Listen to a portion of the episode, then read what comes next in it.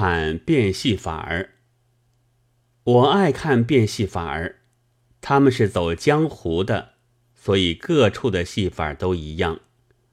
为了敛钱，一定有两种必要的东西：一只黑熊，一个小孩子。黑熊饿得真瘦，几乎连动弹的力气也快没有了。自然，这是不能使他强壮的，因为一强壮。就不能驾驭。现在是半死不活，却还要用铁圈穿了鼻子，再用锁子牵着做戏。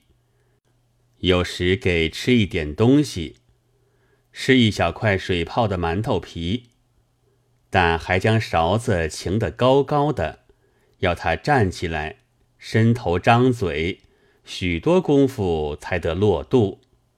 而变戏法的。则因此集了一些钱。这熊的来源，中国没有人提到过。据西洋人的调查，说是从小时候由山里捉来的，大的不能用，因为一大就总改不了野性。但虽是小的，也还需训练。这训练的方法是打和饿，而后来则是因虐待而死亡。我以为这话是的确的。我们看他还在活着做戏的时候，就瘪得连雄气息也没有了。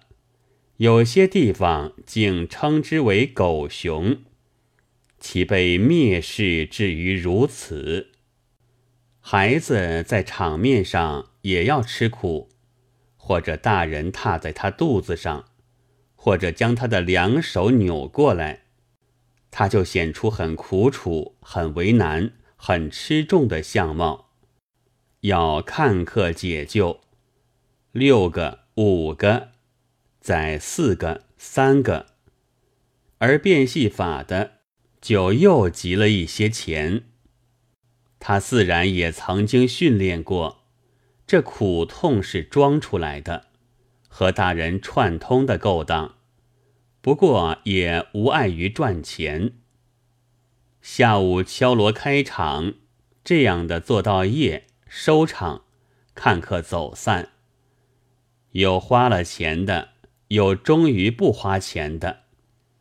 每当收场，我一面走一面想。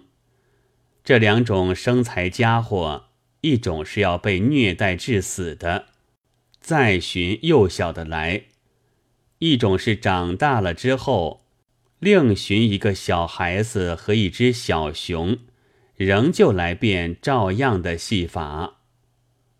事情真是简单的很，想一下，就好像令人索然无味。然而我还是常常看。此外，叫我看什么呢？诸君。十月一日。